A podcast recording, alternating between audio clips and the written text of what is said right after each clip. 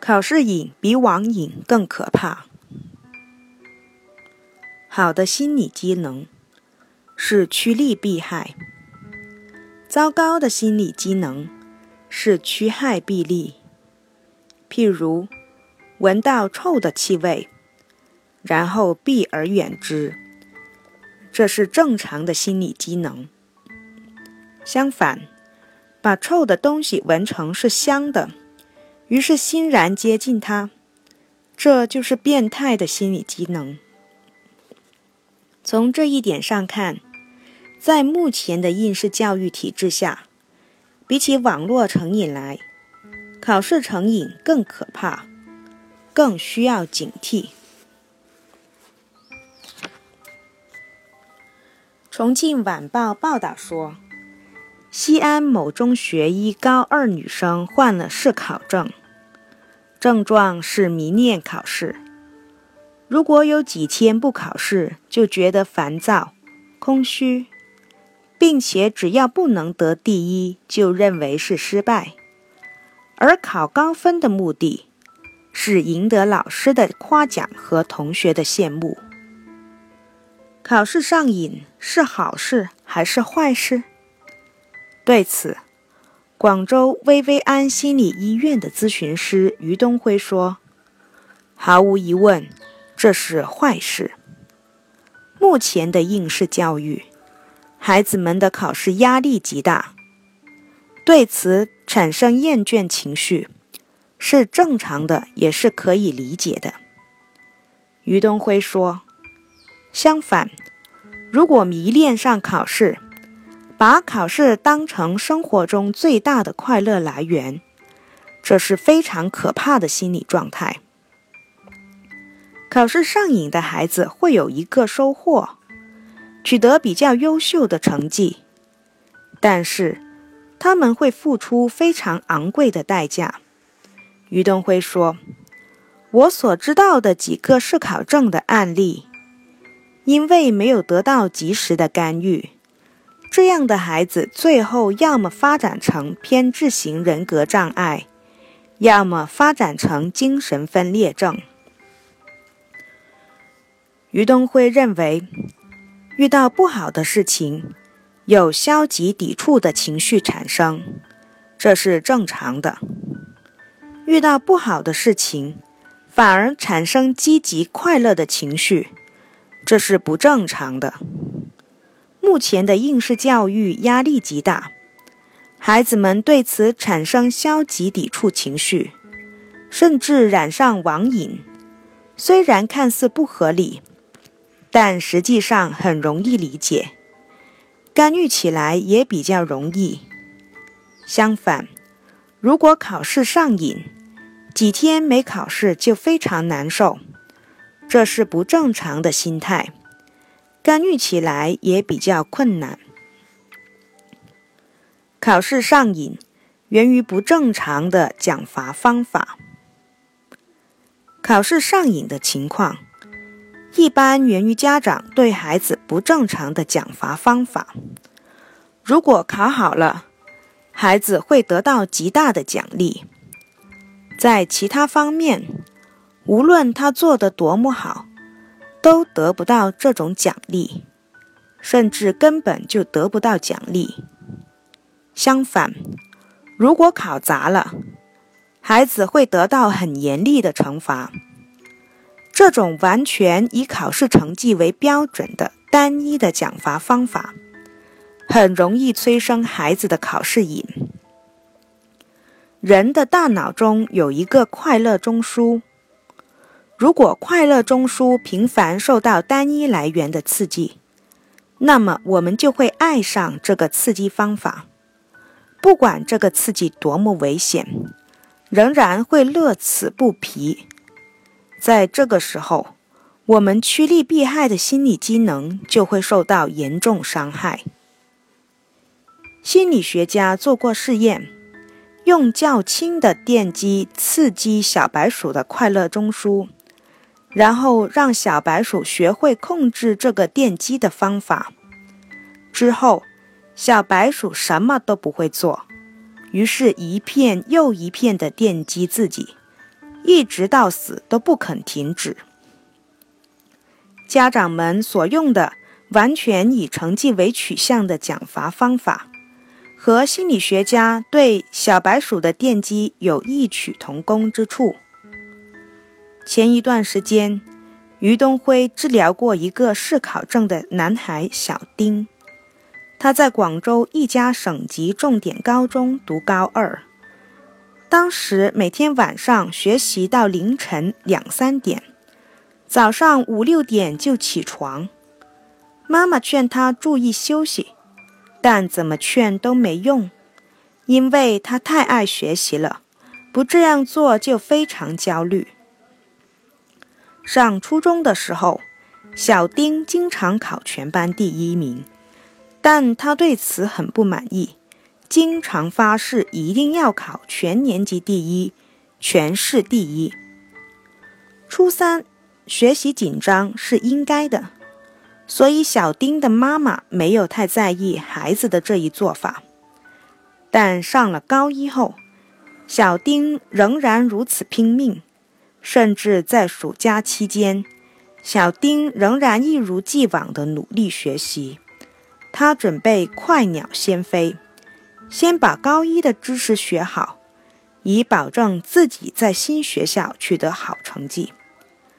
妈妈当时就动了念头，想带小丁去看心理医生，但小丁的爸爸反对，他认为孩子爱学习有什么不好。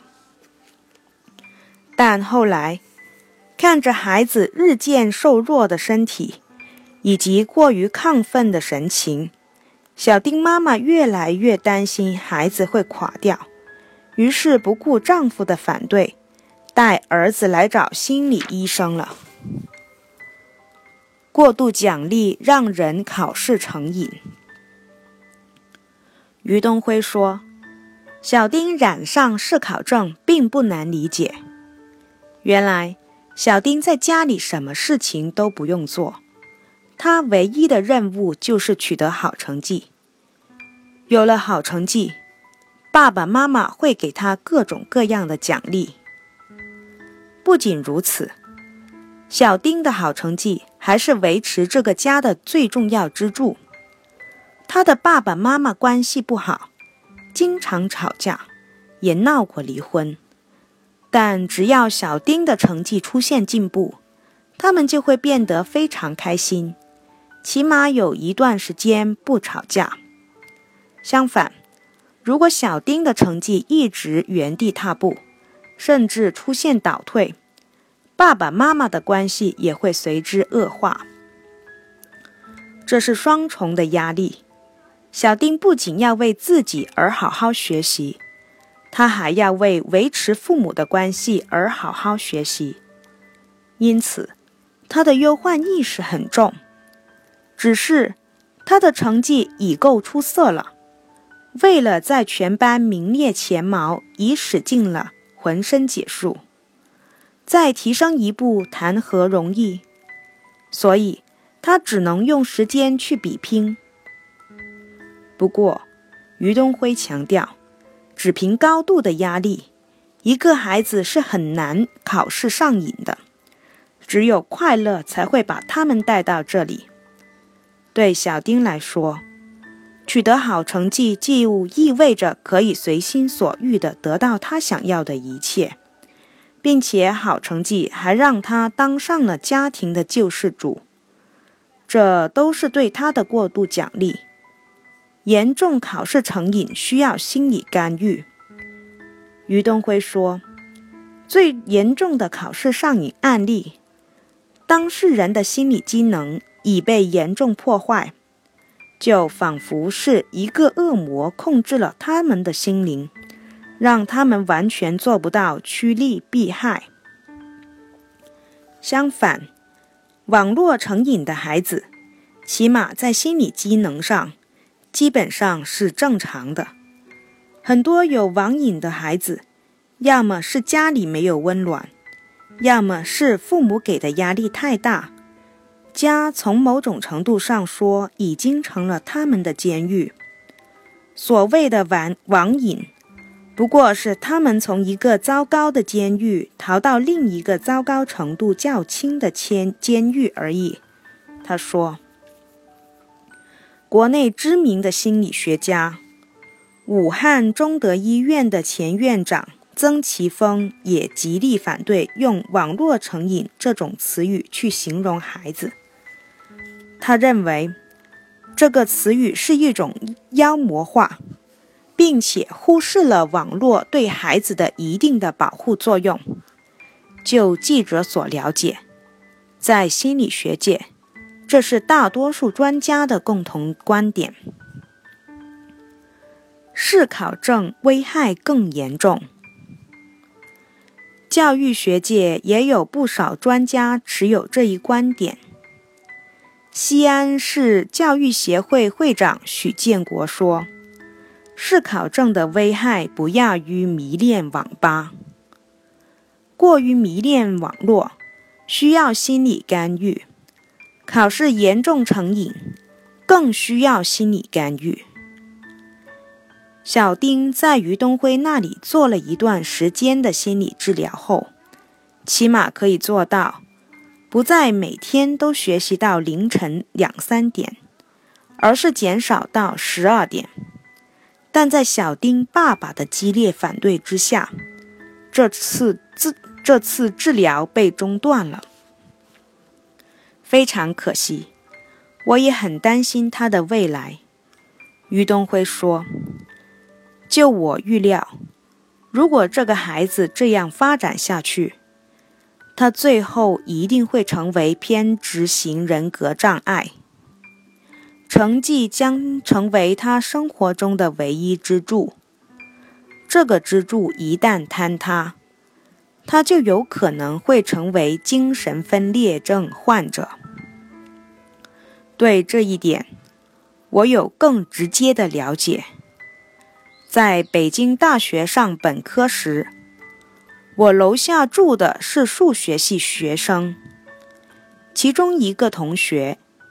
因一门考试不及格，患上精神分裂症。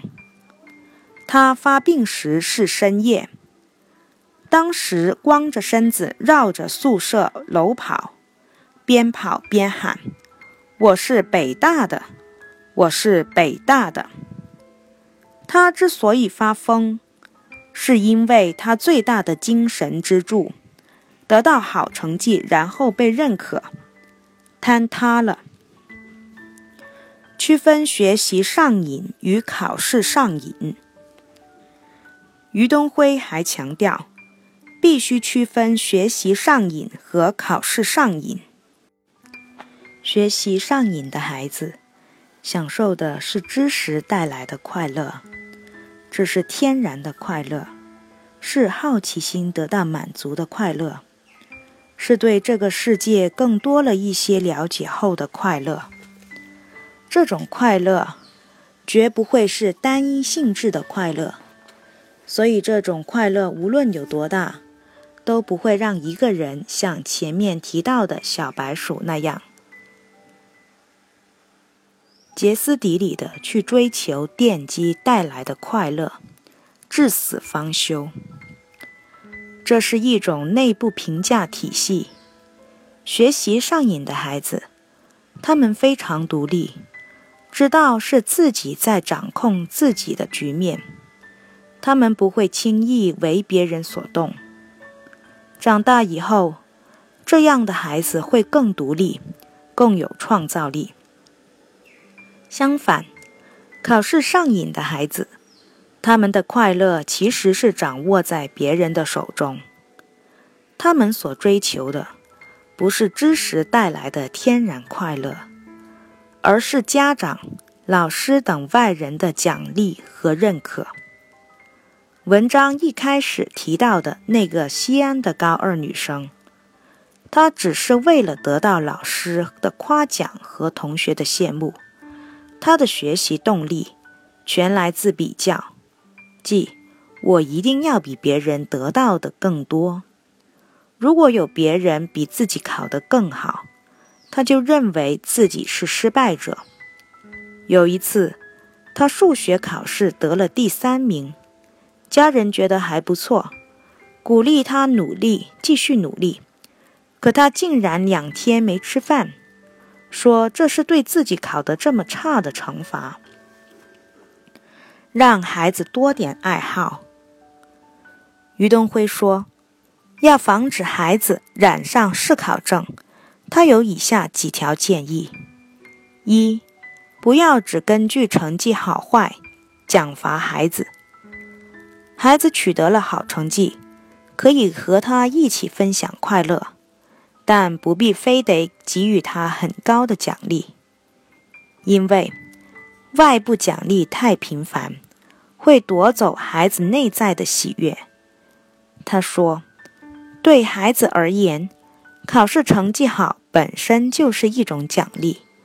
如果他很爱学习知识，那么这就是对他学习知识的认可，这会带给他内在的喜悦。”这种内在的喜悦是最好的学习动力。但是，如果频繁给予物质奖励，这种内在喜悦就会被外在的奖励所取代，孩子的学习动机会因此变得不单纯。二，孩子考砸时，要给予理解而不是责骂。多数是考证的孩子。其父母对孩子的学习要求相当苛刻。好，考好了，一俊遮百丑，其他什么问题都可以不追究。考砸了，一丑遮百俊，其他方面做得再好也得不到认可。甚至，孩子考了全班第一，父母会说：“有什么好得意的？这点成绩就翘尾巴了。”你考了全校第一才算有本事。三，让孩子适度参与家务。很多家庭，学习成了孩子唯一的任务。在这种教育环境中，孩子最后只把成绩当成唯一精神支柱，就不难理解了。四，鼓励孩子有其他爱好。但不要把爱好当成任务，当成必须完成且必须做好的任务。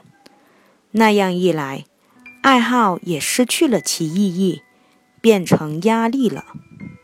总之，就是不要让孩子成为前面提到的小白鼠那样，只有考试这一种快乐。好的人生，应该有各种各样的快乐。